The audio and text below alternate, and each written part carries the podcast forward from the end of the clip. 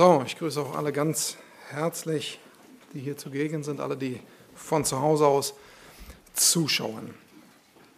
Das Thema heute ist, Jesus ist die Brücke. Eine Brücke, hat Bruder Willi gesagt, verbindet zwei Dinge.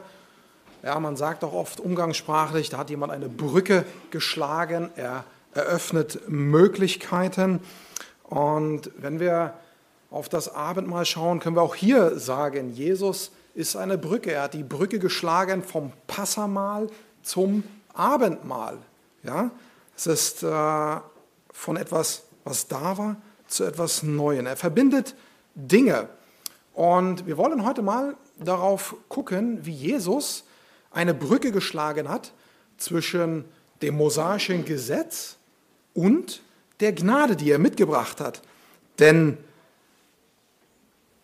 Jesus ist unsere Brücke und wir stehen als neutestamentliche Gemeinde auf dieser einen Seite der Gnade und gucken so rüber. Da drüben ist Vergangenheit, mosaisches Gesetz und wir fremdeln damit. Wenn wir in den Hebräerbrief schauen, dann geht es oft darum, dass Juden auf der Seite vom mosaischen Gesetz gestanden sind und haben über die Brücke geschaut, rüber zur Gnade und wussten auch nicht so genau, soll man jetzt loslaufen oder nicht. Und deswegen wollen wir uns mal mit diesen zwei Versen beschäftigen, die der Herr äh, uns hinterlassen hat im Matthäus-Evangelium und die, wenn man sie am Anfang li liest, doch sehr irritierend wirken. Denn ich denke, jeder wiedergeborene Christ kann aufrichtig sagen, ich bin errettet aus Gnade und sonst nichts. Es ist einzig allein die Gnade. Und dann liest man aber diese zwei Verse und kommt irgendwie ein bisschen ins Strauchen, was der Herr hier sagt. Ich möchte sie nochmal lesen. Matthäus 5, 17 und 18. Ihr sollt nicht meinen, dass ich gekommen sei, um das Gesetz oder die Propheten aufzulösen, also einfach abzuschaffen. Ich bin nicht gekommen, um aufzulösen, sondern um zu erfüllen. Denn wahrlich, ich sage euch, bis Himmel und Erde vergangen seid, sind, wird nicht ein Buchstabe noch ein einziges Strichlein vom Gesetz vergehen, bis alles geschehen ist. Also Jesus stellt hier unmissverständlich klar, dass das Gesetz nicht einfach Vergangenheit an acta gelegt ist. Man muss nicht draufschauen, sondern es, er sagt, es ist erfüllt. Er sagt nicht, es ist beiseite gestellt, sondern er sagt, es ist erfüllt. Was bedeutet dieses Erfülltsein? Wie sollen wir damit umgehen? Zumal wir in diesen zwei Versen auch sehen, dass der Herr Jesus das Gesetz Mose sehr hoch hält. Er hält es sehr hoch weil er es auch nicht einfach ablöst, sondern er sagt, jedes kleine Strichlein vom Gesetz ist wichtig. Aber wie können wir das einordnen? Gibt er Jesus hier den Pharisäern recht, die darauf pochen, Gesetze und Opfer weiterzubehalten, Beschneidung und all diese Dinge, die dazugehören? Gibt er ihnen hier recht? Wie müssen wir es verstehen? Paulus spricht im 2. Korinther Kapitel 1, Vers 20 einen, äh, etwas Schönes aus. Er sagt, denn so viele Verheißungen Gottes es gibt, also alles passt gut zu dem Vers, den äh, Willi aus Römer gesagt hat, von ihm, also alle Verheißungen, die Gott gibt, in ihm, also in Jesus ist das Ja und in ihm ist auch das Amen. Das heißt nichts anderes als Gesetz und Prophezeiungen sind erfüllt in Christus. Das Neue Testament schafft das Alte nicht ab, es erklärt es. Das müssen wir bei der Erfüllung verstehen. Erfüllung heißt nicht, dass das Gesetz noch Gültigkeit hat für Sündenvergebung und Errettung. Das nicht. Aber was heißt es dann? Was heißt es dann? Und warum sagt der Herr und hält das Gesetz hoch, wenn es nicht mehr für die Errettung zuständig ist. Und das wollen wir heute ein wenig beleuchten. Was bedeutet Erfüllung? Erfüllung heißt, etwas wird Wirklichkeit. Wenn etwas erfüllt ist, dann ist wie so ein Haken daran gemacht und jetzt ist es vollkommen, jetzt ist es Wirklichkeit geworden. Und zuerst müssen wir mal verstehen, was der Sinn und Zweck des Gesetzes überhaupt ist. Und darauf gibt es ganz klare Antworten im Neuen Testament. Ich möchte einfach mal ein paar Verse vorlesen. Römer 3, 20. weil aus Werken des Gesetzes kein Fleisch, also kein Mensch vor ihm, Gott, gerechtfertigt werden kann, denn durch das Gesetz kommt Erkenntnis der Sünde. Frei übersetzt, das Gesetz schafft keine Errettung. Das Gesetz schafft aber eine Erkenntnis für uns. Galater 3:19. Wozu nun das Gesetz? Paulus, rhetorische Frage. Wozu nun das Gesetz? Der Übertretungen der Menschen wegen wurde es hinzugefügt. Frei übersetzt, das Gesetz Mose macht etwas sichtbar. Und es gibt noch weitere Verse, Galater 2,16, Römer 5,20, Römer 7,7. Auch da kommt es immer wieder der Anklang, dass diese Gerechtfertigung, also dieses Du bist vor Gott gerecht, du stimmst seinem Maßstab zu und bist errettet, kann das Gesetz nicht tun. Das ist der einstimmige Tenor des Neuen Testaments. Das heißt, wir sehen, das Gesetz Mose sollte nie zu einer Errettung dienen. Das war nicht der Sinn. Und das war genau das Problem der Pharisäer, weil sie das dachten. Sie dachten, wenn wir das Gesetz und wenn wir wirklich alles einhalten und wenn das ganze Volk es einhält, dann wird der Messias auf die Erde kommen, weil dann sind wir würdig genug, dass er herabsteigen kann. Das Gesetz dient nicht zur Errettung, aber es dient als eine Richtschnur, als ein Maßstab, der etwas sichtbar machen soll an uns. Was ist der Maßstab Gottes? Was ist die Erkenntnis über das Gute und das Böse, das was richtig ist und was falsch ist? Das Gesetz Mose ist eindeutig den Juden gegeben. Am Berg Sinai war niemand sonst, außer dieses Volk. Die Bibel sagt aber in Römer 2, 14 und 15, dass die Heiden, die jetzt nicht das Gesetz am Berg empfangen haben, die haben es trotzdem. Es ist, so sagt es das Wort, in unser Gewissen hineingeschrieben. Und wenn wir mal die zehn Gebote durchgehen, dann denke ich, wird jeder aufrichtig, ähm, aufrichtige Mensch sagen, ja, ich verstehe aus meinem Gewissen heraus, dass es falsch ist, einen Mensch zu töten. Ich verstehe es, dass es falsch ist, zu stehlen. Das tragen die Heiden in ihrem Gewissen. Es ist wie eine Abschrift. Das Gesetz, das Gewissen zeigt also dem Menschen seine Fehler. Das ist, was sichtbar wird. Wenn es keinen Maßstab gibt, woran wir messen können, ob etwas richtig oder falsch ist, na, das ist ja wie heutzutage in der Welt, wo einfach alles richtig ist. Aber Gottes Maßstab ist da und er zeigt uns auf, was richtig und falsch ist. Und das ist das Ziel. Es soll etwas sichtbar machen. Es soll den Menschen sichtbar machen, dass er fehlerhaft ist dass er falsche Dinge tut. Und jeder aufrichtige Mensch erkennt das im Gewissen. Und dann kommt die Frage, was damit tun. Und das ist das Ziel des Gesetzes. Das Ziel ist, den Menschen zu Gott zu treiben, indem er erkennt, ich habe Fehler vor Gott und irgendwie kann er mit mir nicht zufrieden sein. Und das Gesetz, sagt die Bibel, ist gerecht und es erfordert eine Strafzahlung wenn man den Maßstab Gottes über, übertrifft. Also wenn man diese rote Linie übertritt. Und hier wird es spannend, über Jesus als eine Brücke zu reden. Wie passt das denn nun zu uns, dieser Maßstab Gottes und die Errettung aus Gnade? Wie passt Jesus hinein? Und hier möchten wir mal schauen ins Alte Testament hinein. Israel musste, weil es erkannt hat, der Maßstab ist da, wir genügen ihm nicht, wir haben Fehler, wir tun Sünde und es muss ein Bußgeld bezahlt werden. Ja?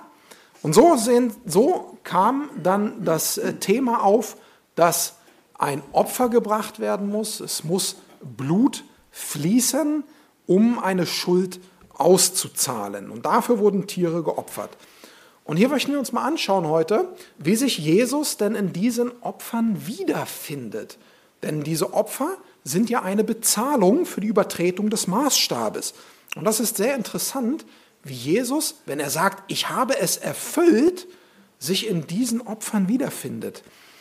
Fünf Opfer kommen uns im dritten Buch Mose vor. Drei freiwillig und zwei Pflicht. Und wir möchten mal mit den Freiwilligen anfangen. Dort lesen wir im dritten Mose 1, Vers 4. Dort beginnt es mit dem Brandopfer. 3. Mose 1, 4. Er soll seine Hand auf den Kopf des Brandopfers stützen, so wird es ihm wohlgefällig angenommen und für ihn Sühnung erwirken. Das ist der Grund, warum ein Brandopfer getan werden sollte. Sühnung erwirken. Sühnung heißt etwas bedecken, wie eine Decke über etwas packen. Und wenn eine Decke über etwas drüber ist, dann ist es nicht mehr sichtbar. Ja, und das ist wie eine Decke über die Sünde zu tun. Die Sünde ist nicht mehr da in Gottes Augen. Es ist gut. Und so wurde Sühnung gebracht. Das Opfer musste, und das lesen wir im 3. Mose 1, makellos sein und es musste von demjenigen, der es bringt, ja eine Bereitschaft. Wenn wir heutzutage von Opferbereitschaft sprechen, heißt es, wir geben etwas weg, das schmerzt uns, aber wir geben es weg, weil wir bereit sind, es wegzugeben. Und jetzt lesen wir 1. Johannes 3, 5. Er also Jesus erschienen ist, um unsere Sünden hinwegzunehmen, sie zu bedecken. Und in ihm ist keine Sünde. Jesus ohne Sünde, ein makelloses Opfer. Jemand, der gegeben wird. Er ist erschienen, er ist gekommen von der himmlischen Herrlichkeit, gekommen in diese sündige Welt, um Sünde anderer zu bedecken. Und so erfüllt Jesus dieses Brandopfer. Das zweite Opfer, was wir im Gesetz Mose finden, ist das Speisopfer. Auch dieses war freiwillig. Und wir möchten mal 3. Mose 2,2 lesen, um ein bisschen den Zweck zu verstehen des Speisopfers. Dort heißt es, auf dem Altar, dieses Opfer auf dem Altar in Rauch aufgehen lassen als ein Feueropfer zum lieblichen Geruch für den Herrn. Und dann lesen wir in den Versen danach Worte wie Weihrauch, Öl und Früchte. Also man bringt etwas dem Herrn, man weiht es ihm. Es hat etwas mit Hingabe zu tun. Man gibt es ihm, übergibt es ihm. Hier, das ist für dich. Das ist für dich gebracht. Es war für ihn bestimmt. Dieses Opfer war damals für Gott bestimmt, ein Speisopfer, was auf dem Altar als ein lieblicher Geruch aufgehen sollte. Und nun lesen wir Johannes 6, 38. Dort sagt Jesus, denn ich bin aus dem Himmel herabgekommen, nicht damit ich meinen Willen tue, sondern den Willen dessen, der mich gesandt hat. Jesus wollte nie das tun, was ihm gerade ähm, wichtig war, was er gerne wollte. So sind wir Menschen. Wir gucken, welche Bedürfnisse haben wir, was tut uns gut, was möchten wir machen, wie wollen wir unsere Zeit füllen. Jesus war nicht so. Er wollte immer über den Vater reden. Er wollte den Menschen immer den Vater näher bringen und vor allen Dingen den Willen des Vaters tun. Das heißt, Jesus war geweiht. Seine Bestimmung war ausschließlich für den Vater da zu sein. Wie ein Speisopfer. Ein lieblicher Geruch war Jesus für den Vater, der sich ausschließlich mit ihm identifiziert. Nur darum ging es ihm, den Vater zu ehren, den Vater groß zu machen und so ein lieblicher Geruch zu sein. Also auch hier können wir sagen, Jesus erfüllt das Speisopfer. Es war ein freiwilliges Opfer, aber er erfüllt es. Und das letzte freiwillige Opfer ist das Dank- und Friedensopfer. Und da kommt es aus dem Namen schon klarer hervor, aber wir möchten auch hier ähm, lesen 3. Mose 3.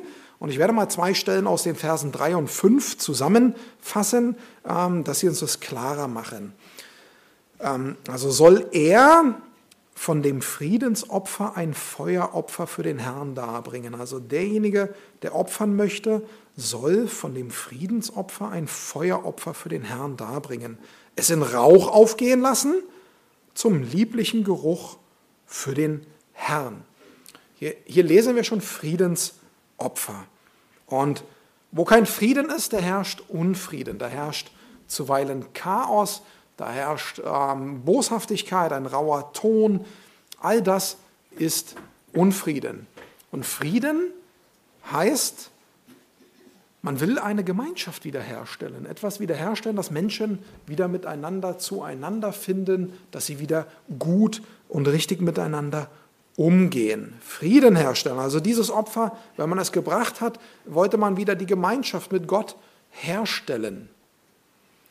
Und dazu möchten wir mal Apostelgeschichte 10, 36 lesen. Ich denke, es ist noch einigen sehr gut bekannt aus unserer ähm, Bibelstunde. Dort heißt es über Jesus, indem er, also Jesus, Frieden verkündigen ließ durch Christus. Gott ließ Frieden verkünden durch Christus. In Römer 5, 1 heißt es, so haben wir Frieden mit Gott durch Jesus.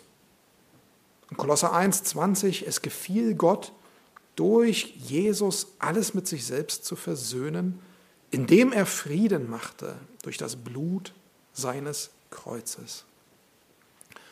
Auch hier können wir sehen, dass Jesus das Friedensopfer erfüllt, denn er versöhnt. Er stellt die Gemeinschaft mit Gott wieder her. Die Gemeinschaft, die durch unsere Sünde kaputt gegangen ist. Jesus versöhnt als ein Friedensopfer. Und dann gibt es noch zwei Pflichtopfer. Zwei, die zwingend notwendig waren für die Israeliten. Da gab es nicht die Frage, bringe ich es oder bringe ich es nicht, sondern es war ein Pflichtopfer. Und das erste ist das Sündopfer. Hier wird konkret über Sünde gesprochen.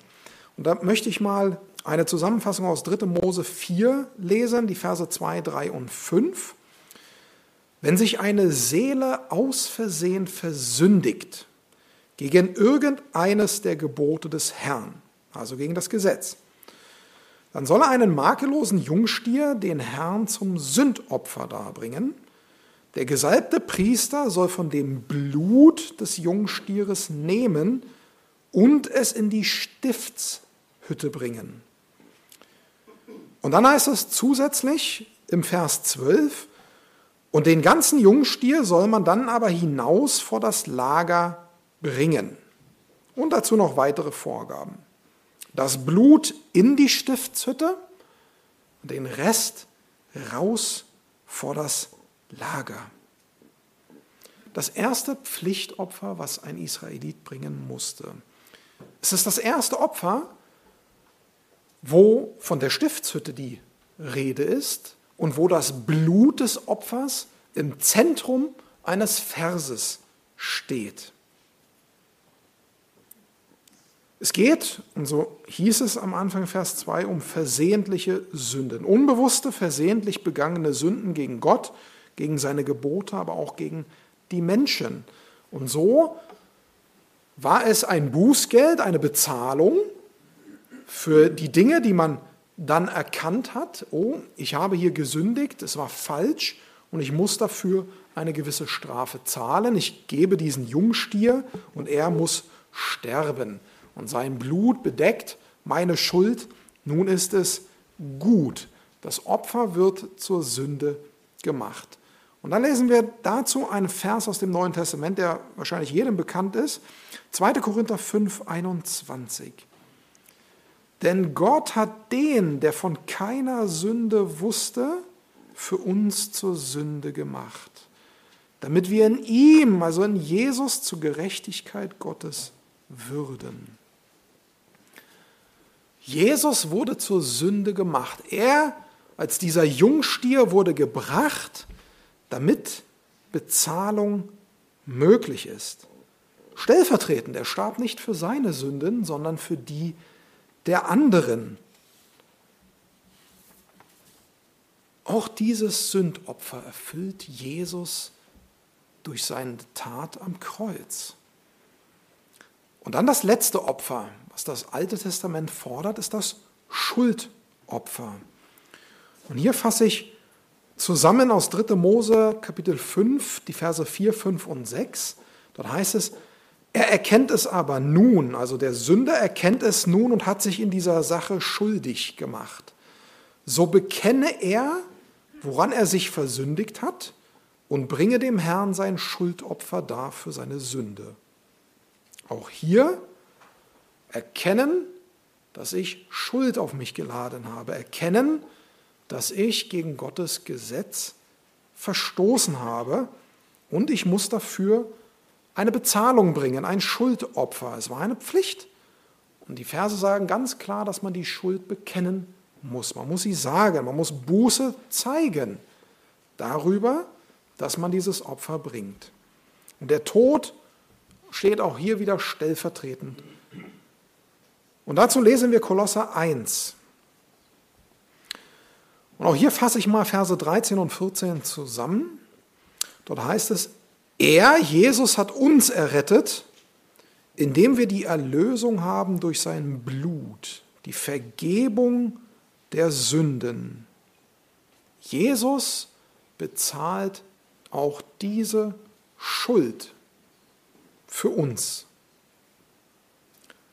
Somit haben wir in Jesus ein Opfer, was alle Anforderungen vom Gesetz erfüllt. Überall ist ein Haken dran. Es ist sehr interessant. Aus fünf Opfern wird eins. Was wir nehmen können für uns persönlich. Auch noch etwas ist interessant, wenn wir über Jesus als die Brücke reden. Im Alten Testament brachte der Sünder seine Opfer. Und im Neuen Testament bringt Gott das Opfer. Du musst gar kein Opfer mehr bringen. Auch keine fünf. Ja, schwierig, zwei Arme passen gar nicht alle untereinander. Also heißt es auch öfter zur Stiftshütte kommen. Und wir kommen mit leeren Taschen, nackt, so wie wir sind. Gar nichts dabei. Und das Opfer brennt schon auf dem Altar. Das Opferblut ist schon in der Stiftshütte. Der Kadaver liegt schon draußen vorm Lager. Es ist alles schon da. Wie so ein gedeckter Tisch. Alles ist da. Aber wenn du nicht an den Tisch dich hinsetzt und das benutzt, dann bringt auch der schöne gedeckte Tisch nichts.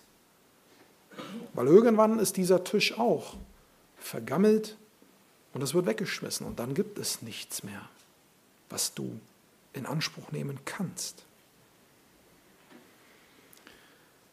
In, Johannes, äh, in 1. Johannes 1.9 steht es,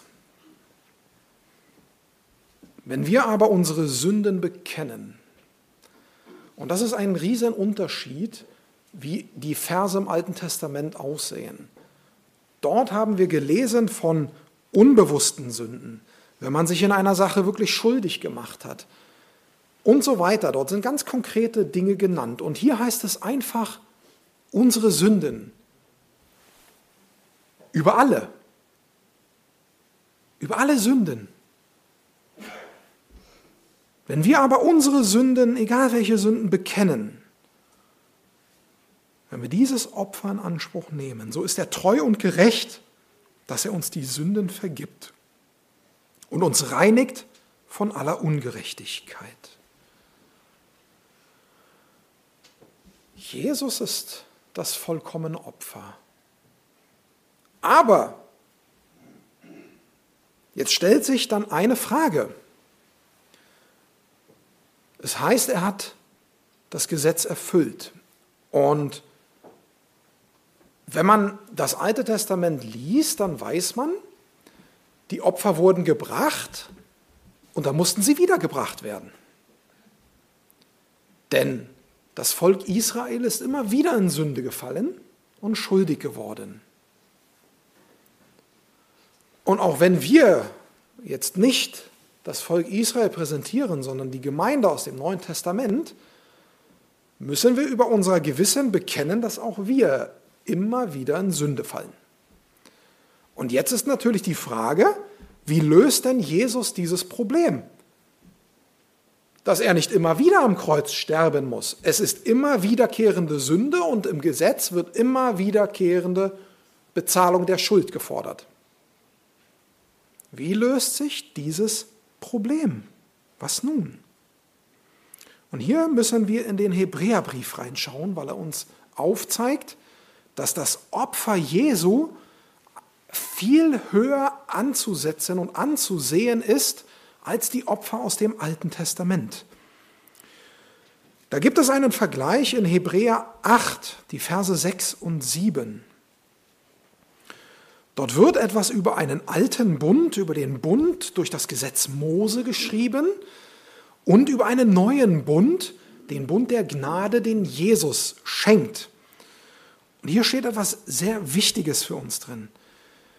Nun aber hat er einen umso erhabeneren, einen umso besseren, also erhaben heißt besser, einen besseren Dienst erlangt, Jesus, als er auch der Mittler, also er ist ein Vermittler, er bringt etwas zusammen, er bringt uns zu einem besseren Bund. Das heißt, das Opfer für den Bund, für den er steht, ist besser als die Opfer aus dem alten Bund, der aufgrund besseren Verheißungen festgesetzt wurde.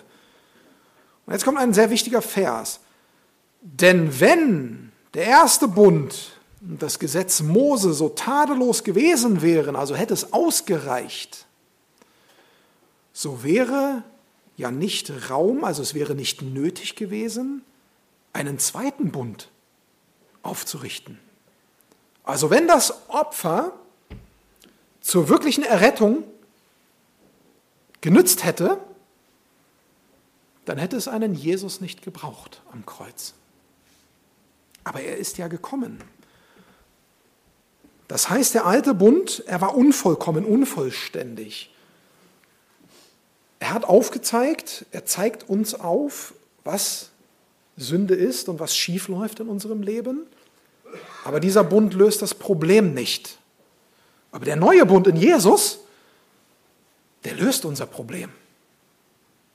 Denn er ist tadellos, so sagt es die Bibel. Der zweite Bund ist tadellos und vollkommen. Und es das heißt, wenn etwas vollkommen ist, braucht es auch keinen dritten Bund. Da wird auch nichts Drittes mehr kommen, eine neue Idee, was man bräuchte, um errettet zu werden, sondern das ist es. Jesus ist es. Vollkommen und dauerhaft. Und wenn wir jetzt darüber nachdenken, dass Jesus in dieser Rolle des Opfers ist, heißt es, es ist dauerhaft gültig.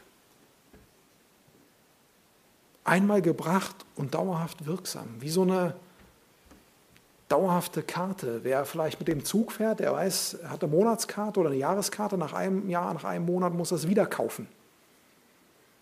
Bei Jesus musst du es nicht nochmal kaufen. Du musst dich immer nur einfach an diesem Tisch gesitzt bleiben. An diesem Gnadentisch.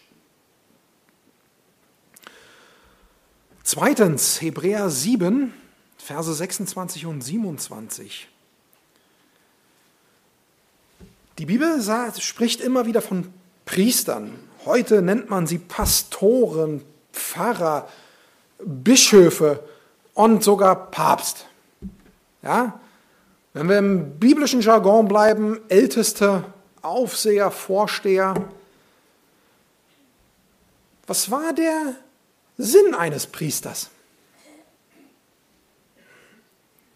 Der Sinn eines Priesters ist, zwischen Gott und das Volk sich zu stellen, vor Gott zu treten, im Gebet für die Menschen hinter sich. Ein Priester ist nötig, um zwischen uns und Gott zu stehen. Und da heißt es im Hebräerbrief, ein solcher hohe Priester, also der höchste von allen, der tat uns Not, den haben wir gebraucht. Und zwar einer, der heilig und unschuldig und unbefleckt von den Sünden ist. Also einen sündlosen Priester brauchen wir. Und höher als die Himmel.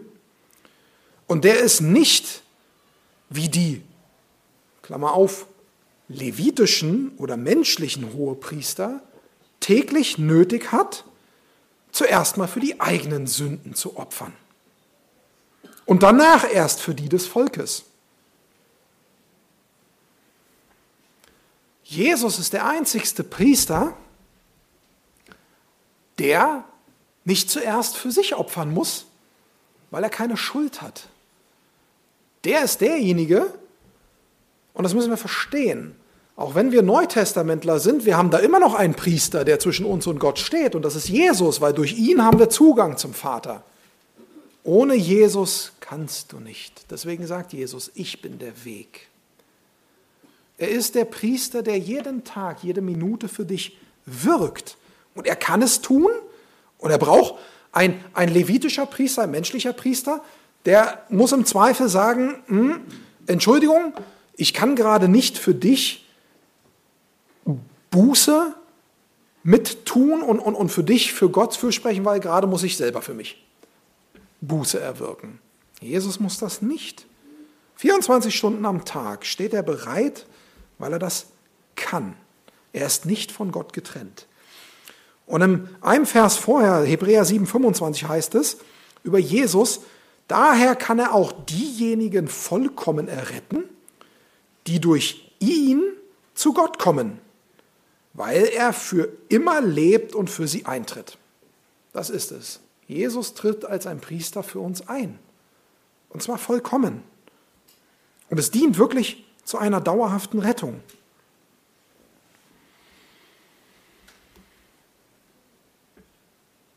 Hebräer 10, Verse 11 und 12.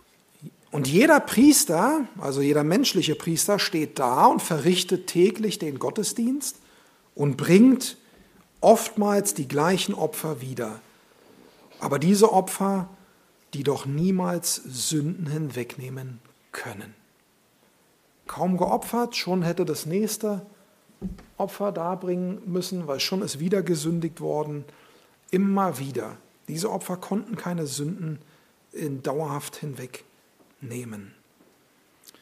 Dann heißt es aber in Vers 12, Jesus aber hat sich, nachdem er ein einziges Opfer für die Sünden dargebracht hat, das für immer gilt, zur Rechten Gottes gesetzt.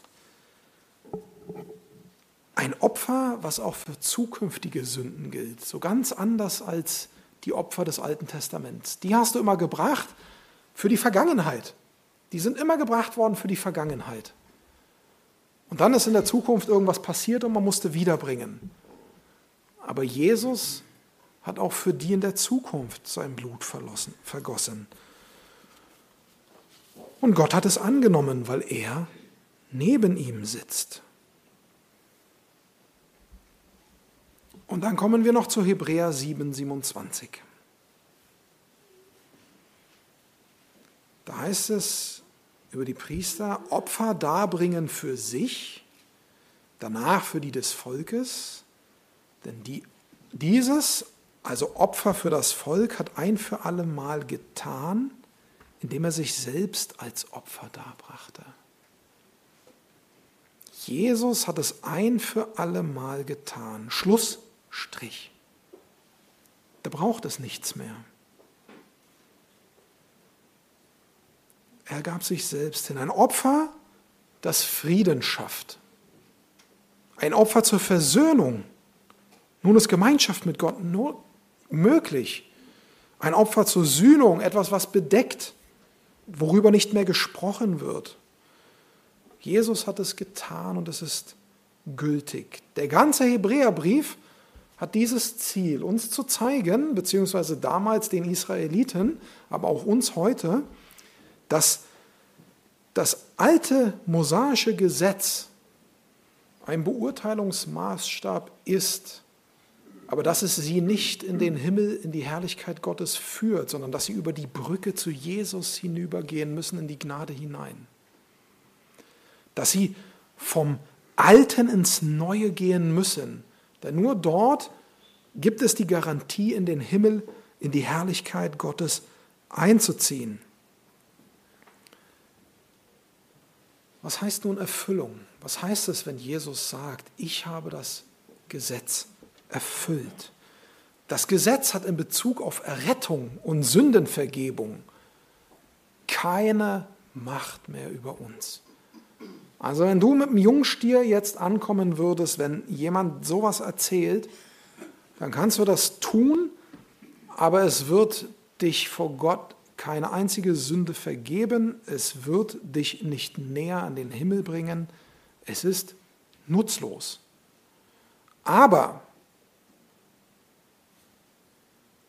Jesus hält das Gesetz weiter hoch.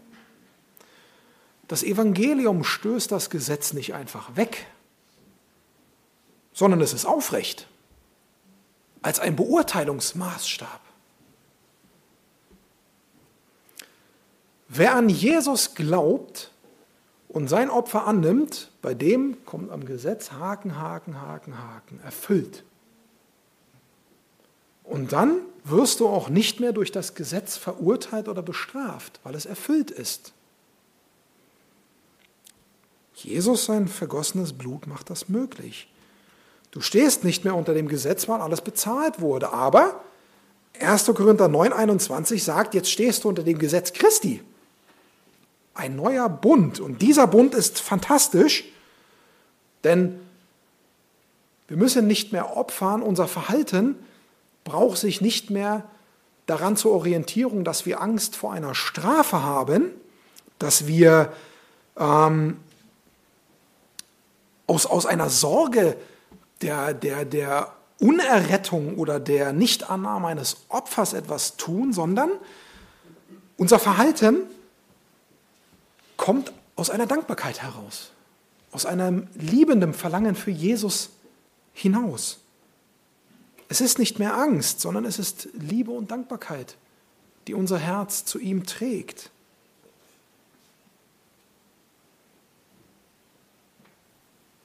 In der Offenbarung 20 heißt es über das Gericht am großen Thron, wo es um Ungläubige geht, dass sie gemäß ihrer Werke gerichtet werden. Und wenn wir jetzt, wenn das Evangelium sagt, das Gesetz ist weiter als Beurteilungsmaßstab da, dann kriegen wir auch eine Vorstellung dafür, nach was denn diese Werke gerichtet werden.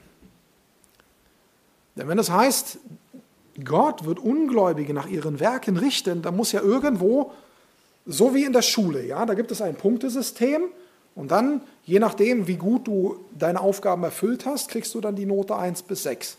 So, und irgendein ein, ein Maßstab muss es ja für Gott geben, um diese Werke zu beurteilen. Und wenn Jesus sagt, ich bin nicht gekommen, das Gesetz aufzulösen, sondern es hochzuhalten und zu erfüllen,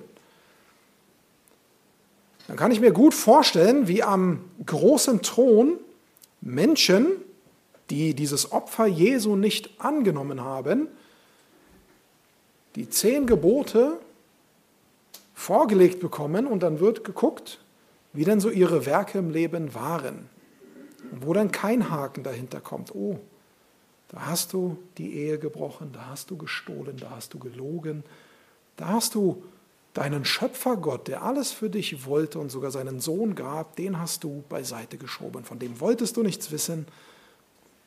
Und du hast kein Opfer da, du hast keine Bezahlung, du bist mit leeren Taschen da.